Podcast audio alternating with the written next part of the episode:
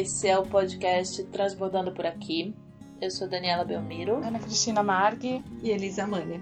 E a nossa ideia é batermos um papo sobre o que está transbordando para cada uma, sem roteiro prévio, tentando achar uma costura do que transborda. A gente fala com os pressupostos de falar na primeira pessoa do singular, a partir da experiência pessoal de cada uma, sem o compromisso de chegar a nenhuma conclusão, mas com a intenção de fechar essa costura sobre o que transborda para cada uma de nós.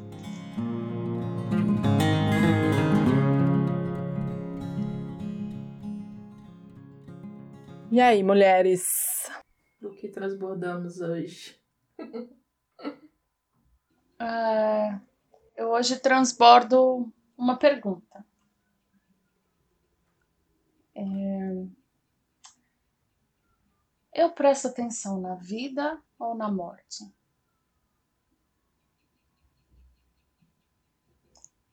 Eu me vi em situações nos últimos dias de, de ter que me perguntar isso. Que, que coisa, é, né, assim, de priorizar coisas em meio a esse momento que a gente está vivendo da quarentena, do isolamento social, de o que, que é mais importante e o que que favorece a vida e não o que favorece a morte, sabe? E daí eu fiquei com essa pergunta. O que que o que que traz vida e o que que traz morte pra gente? Pra mim.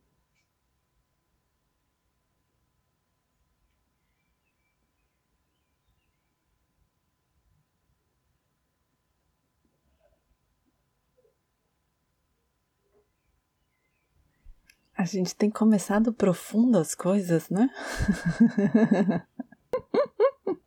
Já vamos direto.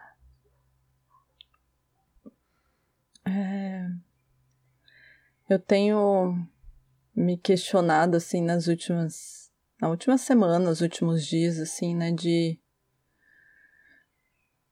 como cuidar, buscar equilíbrio entre o cuidado cuidado físico e o cuidado emocional.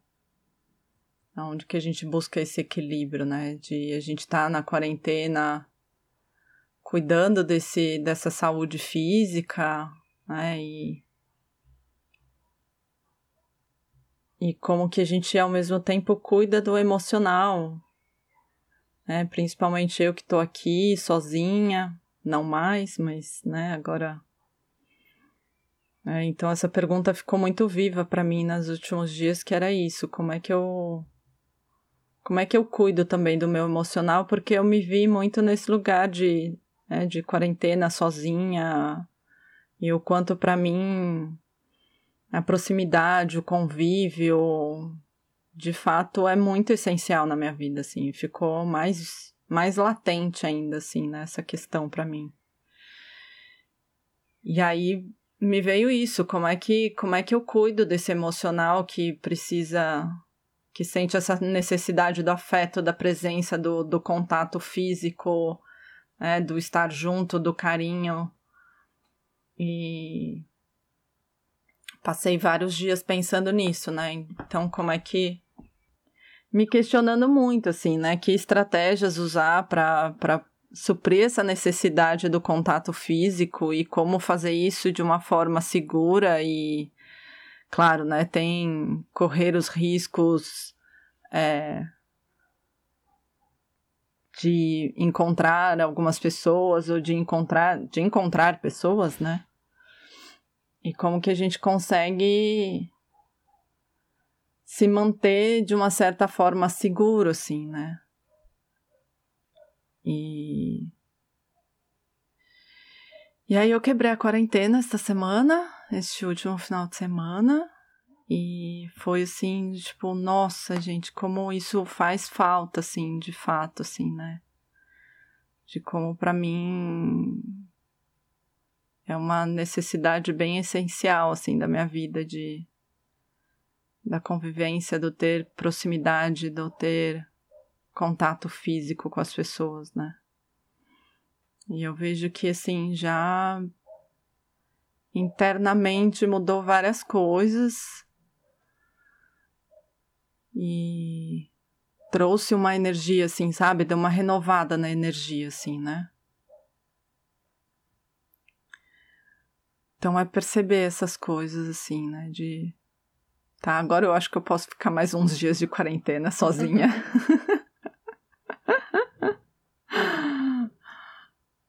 então, e eu tenho pensado muito assim também uma coisa que me veio depois, né? Pós quebra de quarentena, me veio depois assim, né? De é, de começar a pensar nisso, se eu consigo agora então ficar mais uns dias, então Quer dizer, eu não preciso estar na quarentena. É... Quer dizer, isso eu acho que está como pergunta, assim, também, né? Será que eu preciso passar esse tempo com, com de, em quarentena não com pessoas ou eu consigo, sabe? Tipo, sair um dia, encontrar uma pessoa, voltar e ficar mais um tempo sozinha, assim, sabe? E aí eu comecei com outras questões agora, né? De, e aí, como é que como é que é isso também, né? Que também não dá para ficar saindo vendo outras pessoas e como que faz isso, enfim, né? Então ainda tem algumas coisas que estão meio confusas assim, mas como cuidar desse emocional que pede tanto por uma por uma proximidade, por, né, por uma presença física.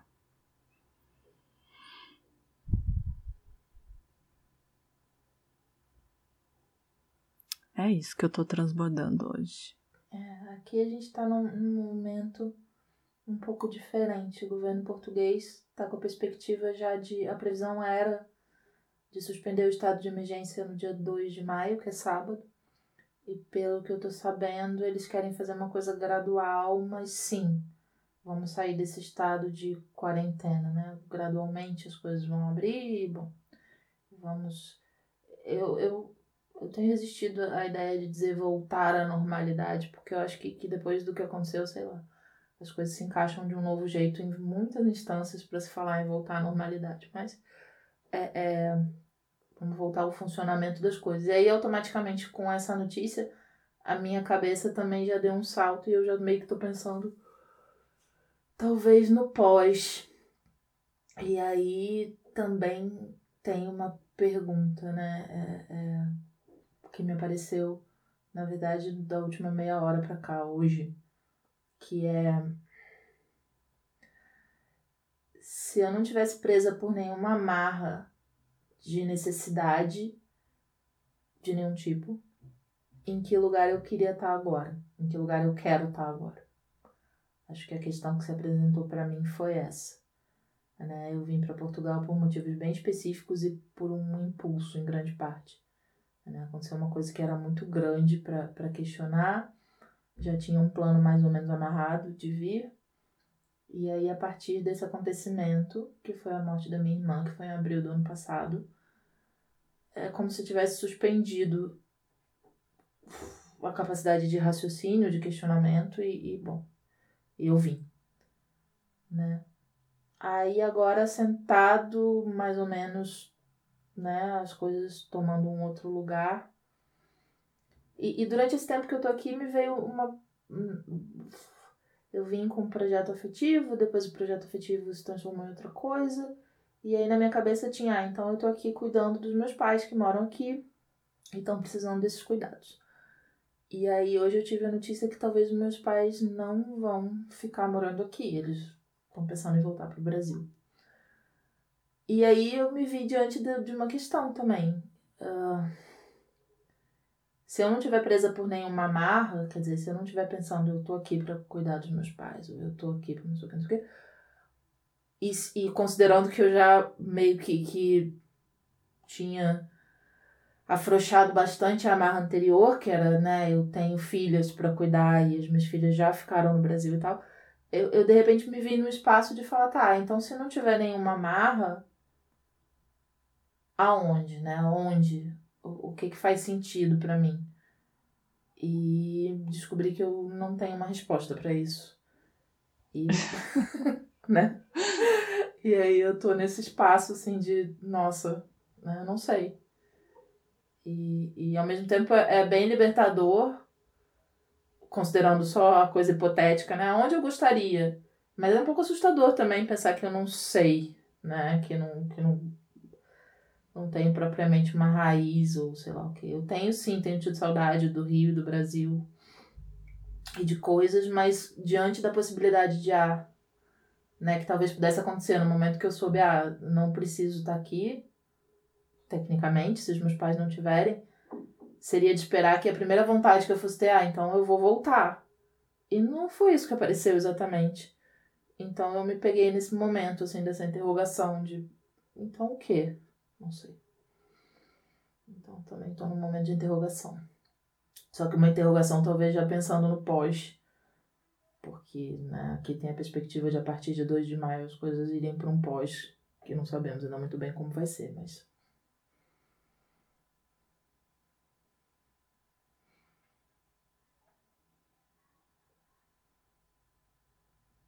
É, sabe que eu fiquei muito assim com a sensação de que é, é, é curioso que a gente todas as três transbordemos perguntas hoje. E a sensação que essas perguntas quando elas se engancharam a sensação que me deu foi de entrar numa espiral ascendente sabe e é, acho que cabe a pergunta, né? Para a sua pergunta, cabe a pergunta do onde gera vida e onde gera morte. Sim, sim. Quando você falou, foi a primeira coisa que eu pensei. Né? Talvez seja isso, sim, né? Porque me vem muito questionamento. Tem várias camadas. Tem uma coisa racional que diz, tá, então eu tô aqui num lugar que supostamente está suspendendo a quarentena, onde tá muito tranquilo, bababá. Eu quero ir pro epicentro da maluquice, que, né, que talvez esteja no Brasil agora. Mas isso é racional, eu, eu, eu acho que não é daí que eu vou, que eu vou saber alguma resposta. Uhum. Talvez seja mais isso de sentir o que você falou. Essa sua pergunta eu achei. Nossa, por mim ela só ficaria e a gente não precisava falar mais nada, porque é muito fundamental, assim, né? O que que vibra vida e o que que vibra morte. E ponto, isso né? basta. Se você souber perceber isso, eu acho que, que responde tudo de alguma forma. É, mas é, é louco porque essa pergunta, ela nasceu para mim como uma resposta à pergunta da Elisa, que foi a pergunta que veio antes, né? É, a situação que eu passei esse final de semana foi essa situação de enlutar pela segunda vez na quarentena e pela segunda vez não tem nada a ver com a Covid-19, né? Uhum. É o meu segundo luto dentro da quarentena e, e, é o segundo luto que não tem nada a ver com os motivos dessa quarentena. Uhum. Isso para mim foi muito pirante. Primeiro foi isso, assim, de é a segunda pessoa querida, próxima que eu perco dentro da quarentena. A gente está em quarentena para se proteger, para não morrer, para não deixar os outros morrerem. Mas as pessoas morrem igual, uhum. por outros motivos. Uhum como se é, assim eu entrei num mundo paralelo como, como se a vida em quarentena é, fosse uma vida paralela da vida que segue e que, e que segue sim e daí me veio essa essa questão assim da minha saúde emocional porque é, o primeiro luto passar por ele em casa, fechada, com a minha irmã e com meu filho, fazia muito sentido, né? Porque era um luto familiar. Mas o segundo luto não fazia o menor sentido. Minha irmã e meu filho nem conheceram essa pessoa que eu perdi. Uhum. E é uma pessoa que causou um impacto muito profundo na minha alma, assim, ele ele ele tá aqui pra, pra sempre, sabe? E eu precisava estar tá junto com as pessoas que conhecem ele, que conheceram, que e daí eu fiquei dizendo, mas eu não posso estar junto para proteger a minha vida e a vida dessas pessoas. E, e daí é isso, eu também furei a quarentena e fui lá fazer um, um pequeno funeral simbólico, já que a gente não podia enterrar, não podia velar, né? Mas fazer esse, esse, esse e quebrei a quarentena e estive com pessoas chorando, rindo, contando histórias. E, e daí eu, eu me perguntei para que que para que que eu, em que que eu presto atenção é na vida ou é na morte no sentido de que para superar a morte eu precisava gerar vida e para gerar vida eu precisava de contato humano significativo para este momento.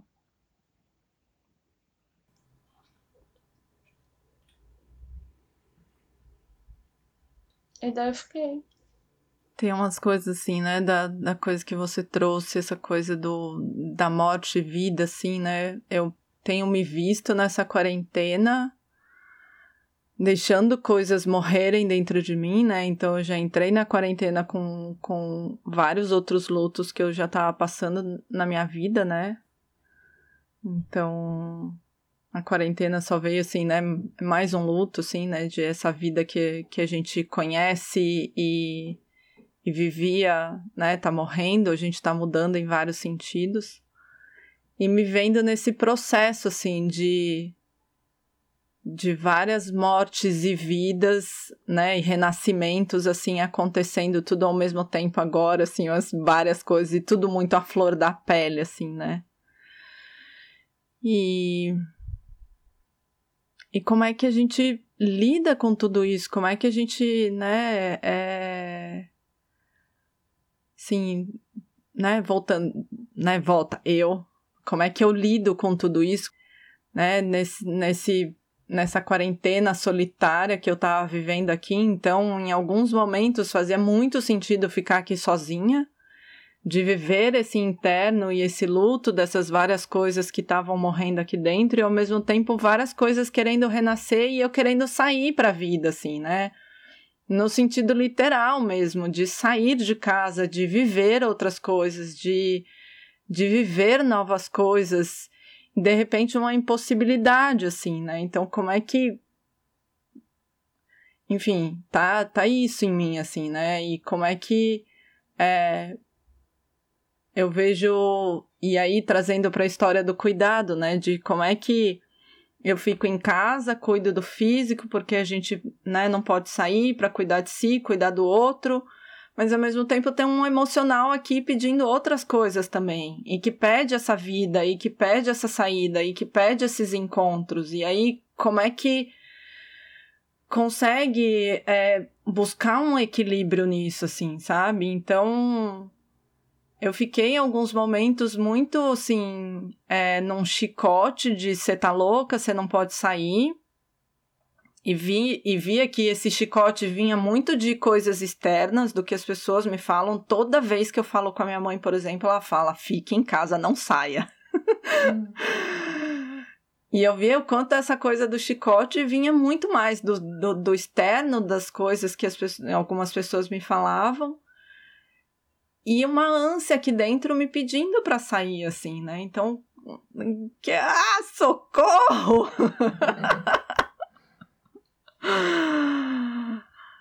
e aí, como buscar esse equilíbrio, assim, sabe, internamente, né? De, meu, para eu estar tá bem fisicamente, eu também preciso cuidar do meu emocional, e meu emocional me pede isso agora. E aí?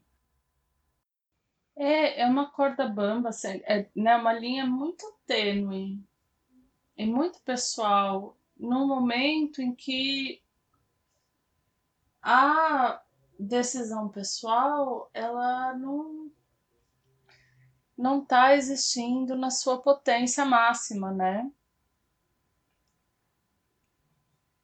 E eu entendo porque não esteja existindo, isso não é uma queixa, mas é um só uma constatação de fatos, assim, né? A gente está num momento em que a decisão pessoal ela, ela tem o seu volume diminuído. É, eu acho que eu tenho várias questões com essa coisa, assim, de. de diminuir a minha escolha pessoal, assim, sabe? E para mim isso é muito difícil de lidar, assim, né? Para mim vem como uma coisa é, quase que autoritária, assim, né? E... Mas tem essa percepção, acho que não só sua. É, e, e é, de alguma forma, porque eu acho que talvez a gente está numa situação muito peculiar. Talvez numa instância da saúde pública e do governo seja impossível fazer isso de um jeito que não seja autoritário, quer dizer, contemplando né, as individualidades. Não dá nesse momento para você equalizar isso. Só que as individualidades, individualidades existem, a gente está aqui, cada um com suas questões internas e com as suas necessidades e com as suas pulsões e com o que você sabe que, que te dá vida ou, ou te dá morte, como a Tina estava dizendo. Mas como acomodar isso dentro do, do, do geral, né? Do mesmo barco em que estamos metidos. É muito difícil. Mas essa questão com, com percepção de, de tá sentindo tolhido ou, ou de estar tá num esquema autoritário, eu acho que está sendo bem comum. Tem muita gente se sentindo assim. Eu me sinto bastante assim. E, e tem até essa questão, aqui tem sido discutido isso é, numa instância mais pública, né? Até onde existe de fato ou pode existir essa ingerência do governo em nome das questões de saúde pública, até onde isso é legítimo, até onde isso não é legítimo. E bom, né? E, e tem, isso é um questionamento pertinente. Eu estava pensando aqui com vocês falando num negócio que eu li outro dia, lá da, do pessoal da leitura corporal, e que eu achei muito louco, porque estava falando da, da né, uma das, quando, quando se agrava a coisa do Covid, ataca o pulmão, e aí eles publicaram lá na página que eles têm no Facebook uma coisa sobre as questões que para a leitura corporal dentro do entendimento deles estão ligadas ao pulmão, que são as questões de envolvimento emocional, né, de como você se envolve uhum. profundamente com o outro. Uhum. E aí eu, eu, na hora que eu li, eu falei, nossa, que interessante que, que a doença fala da mesma coisa que a prevenção da doença no fim fala, porque a gente está lidando do outro lado. Como você previne com isolamento social? E aí você fica refletindo sobre o quanto você precisa se envolver com as pessoas ou não precisa, o quanto, né? O quanto você se envolve com as pessoas uhum. que estão em quarentena com você, o quanto está sendo difícil ou fácil isso. E eu falei, nossa, olha que louco, porque então toda essa crise, de alguma forma, se você for tomar a visão da leitura corporal como uma visão coerente, para mim faz muito sentido. É uma coisa que mudou para sempre a minha visão de saúde e doença, então eu sempre penso muito nesses termos. Então, como que, que o momento, de todo jeito, para qualquer lado que você olhe, fala da mesma coisa, que é como nos envolvemos ou deixamos de nos envolver e como está em crise de alguma forma, como todo mundo está precisando pensar nisso. Eu achei bem louco. Não é? Essa, essa interpolação, assim, que a doença e a prevenção da doença falam exatamente da mesma coisa. Não tem como escapar, assim, sabe? Você vai precisar pensar nisso de um jeito ou de outro. Eu falei, é. Eu acho isso incrível dessa é doença, cara. É isso que eu tenho achado. Não tem, não tem para onde fugir. Eu, teve uns dias desse, assim, que eu, eu tive, nossa, uma, quase que uma crise de ansiedade, não sei se foi de ansiedade ou alguma coisa assim, mas uma angústia muito grande que me veio, já tem algumas semanas isso, de tipo, que caralho, meu, eu quero fugir, eu quero fugir, eu quero fugir. Aí eu, eu lembro que eu tava assim, eu parei na frente da janela assim de casa, assim, olhando a vista, eu olhava para todos os lados, eu falava, não, não tem para onde fugir, não tem. Não, não tem. E aí eu não sei se isso me angustiou mais ou se veio um alívio, mas eu sei que eu fiquei nessa coisa, eu falei, gente do céu, fugir do quê e, e, e, e para onde, assim, sabe? Tipo, não tem, não tem essa. Ou você vai, ou você vai. E tenho achado isso muito louco, assim, né? De quanto as coisas aqui têm ficado à flor da pele e essa, e essa coisa, assim, né? De. Tá, e aí? Você vai olhar ou. Né? Porque não, não tem mais pra onde ir.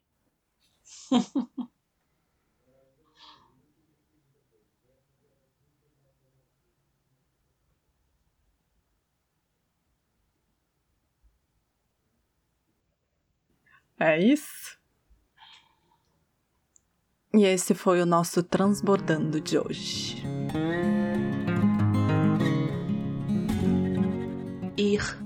Verbo, esquecer os contornos, desamarrar. Você acabou de ouvir um dos verbetes do Desdicionário, um projeto poético de Daniela Belmiro ancorado nas redes sociais.